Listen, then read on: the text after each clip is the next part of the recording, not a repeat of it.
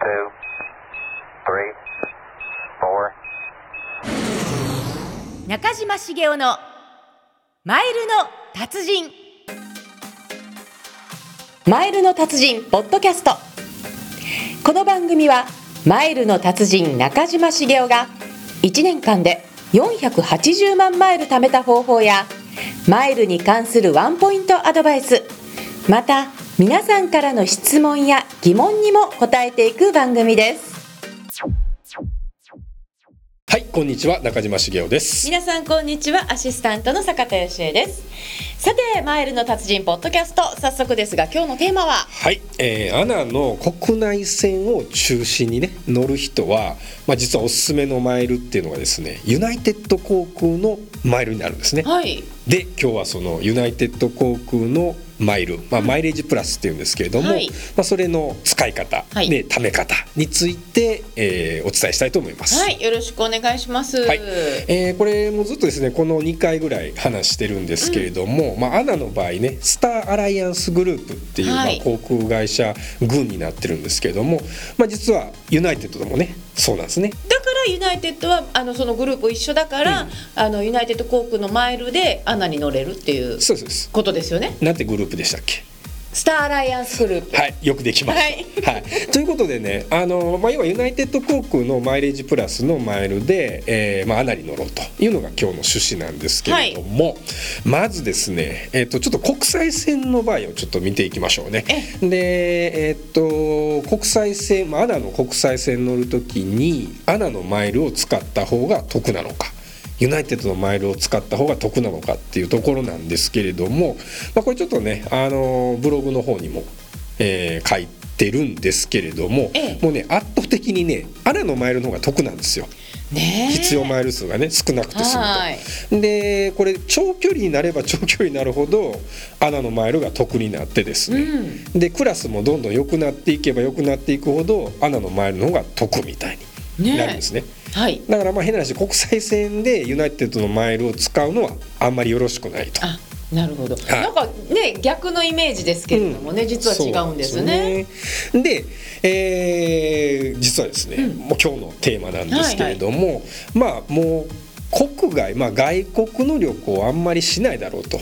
でまあ、飛行機は乗ってもいいけど、まあ、国内線ばっかりね乗る方には、まあ、特に ANAの場合はあのユナイテッドのマイルの方がね得だっていう話をねはい。例えば、えー東京大阪なんですけれども、 ANAの場合だと、えーレギュラーシーズンで6000マイルなんですね。ええ。ユナイテッドのマイルだと5000マイルだけでいいんですよ。あもうそこで差が出てるんですね、はい、でちなみに、えーっと ANAの、まあ、ローシーズン。ローシーズンでやっと追いつくんですね。ええ。5000マイルっていう、でハイシーズンになると7500マイルになるんで往復だったらだって5000マイル変わってきちゃうってことですか？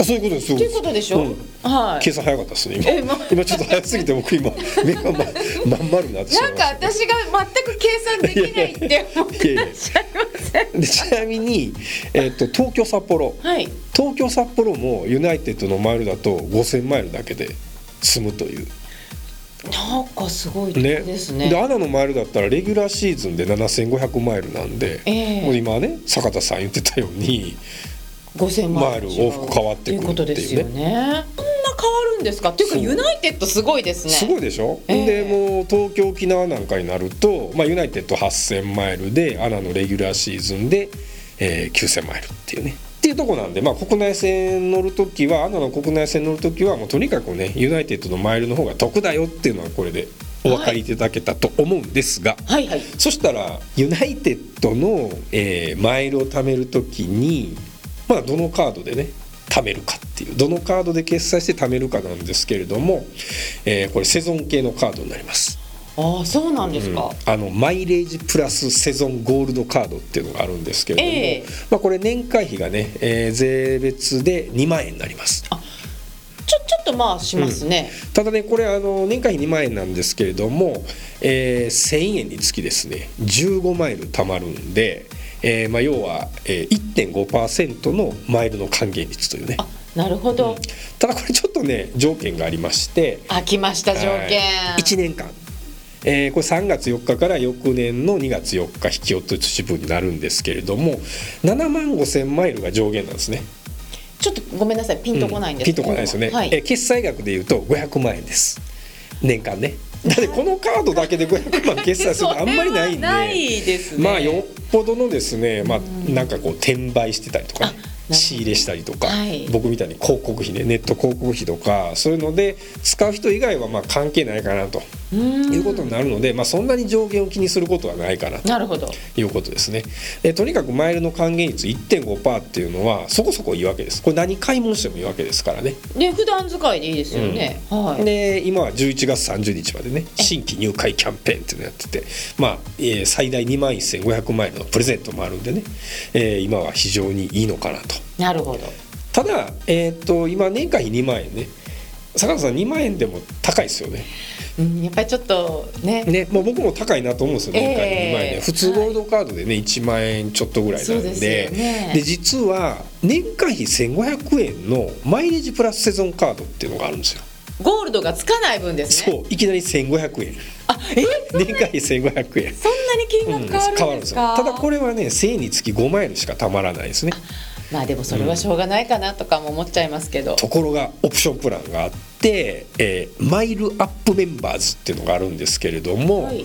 えーそのマイルアップメンバーズっていうね追加の年会費を5000円プラスするとなんと1000円につき10マイル加算されるんで先ほどのマイレージプラスセゾンカードセゾンゴールドカードねと同じように1000円につき15マイル要は1.5%つくんですよ。じゃあこっちの方が。うん、結果的に6500円の年会費で1.5%つくというね。いいですね、でしょ？はいところがちょっとまたこれ一つ条件があって先ほどの、えーゴールドの方は、えー年間1年間の上限が7万5000マイル、まあ、500万の決済だったんですけれどもこのマイレージプラスセゾンカードでマイルアップメンバーズ、えー追加するとですねこれ1年間の上限が3万マイルになります、えー減っちゃいます。金額で言うと？決済金額でいうと200万円。200万円。まあ、まあ普通これでも十分というね。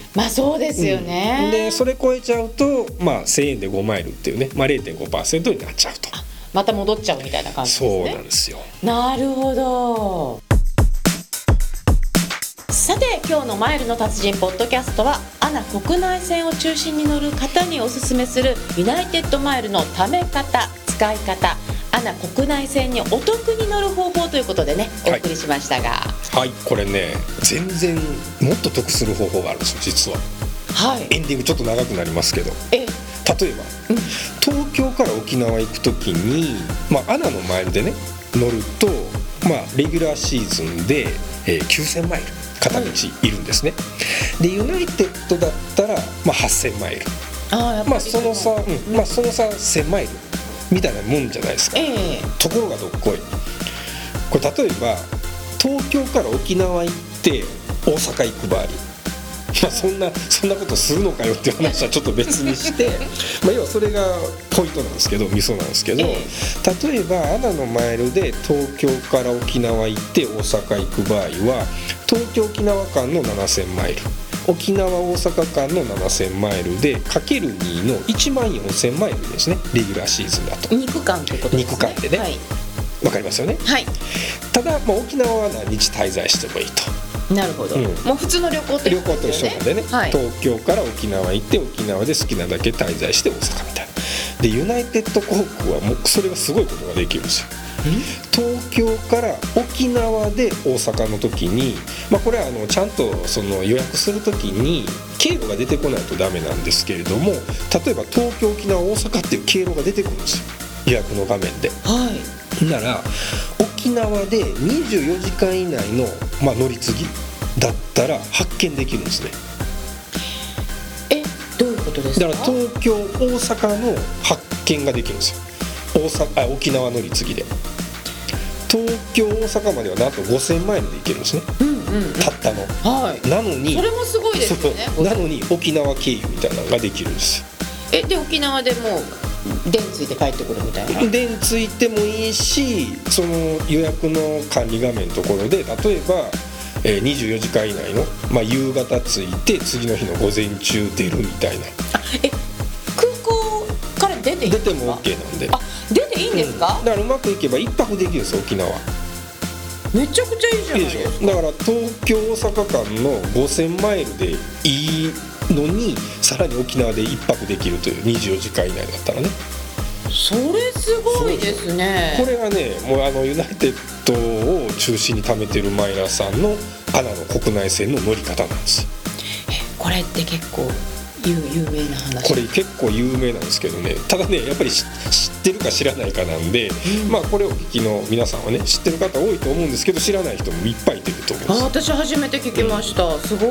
こんなことができるんだ。そうなんです。 ANAの国内線に中心に乗る方はもうユナイテッドのマイルの方がもう得やっていうのがねなるほどね。わかると思います。わかりました、まあ、でそんなねユナイテッドのマイルを貯めるにはマイレージプラスセゾンカードか、うん。マイレージプラスセゾンゴールドカード。まあそれね決決済が200万か500万か。ってことですよね、はい。もうでも今キャッシュレスの時代にねなってきてますから、普段国内線を使うことが多いっていう方はもう日常のカードをゴールドの方ですよね、うん。マイレージプラスセゾンゴールドカードかマイレージプラスセゾンカードに変えてユナイテッドのマイルを貯めるっていうのがいいっていうことですよね。さて来週ですが。はい、えー、と来週はですねブリティッシュエアウェイズのマイル、まあ、 Avios の貯め方使い方をお送りしますって言って今思い出したんですけど、はい。これちょっと言うとかないといけないこともう一個あってえどうしました？えっ、とねユナイテッドのマイルはアナのマイルと違うのがもう一つあってえユナイテッドのマイルは友達にも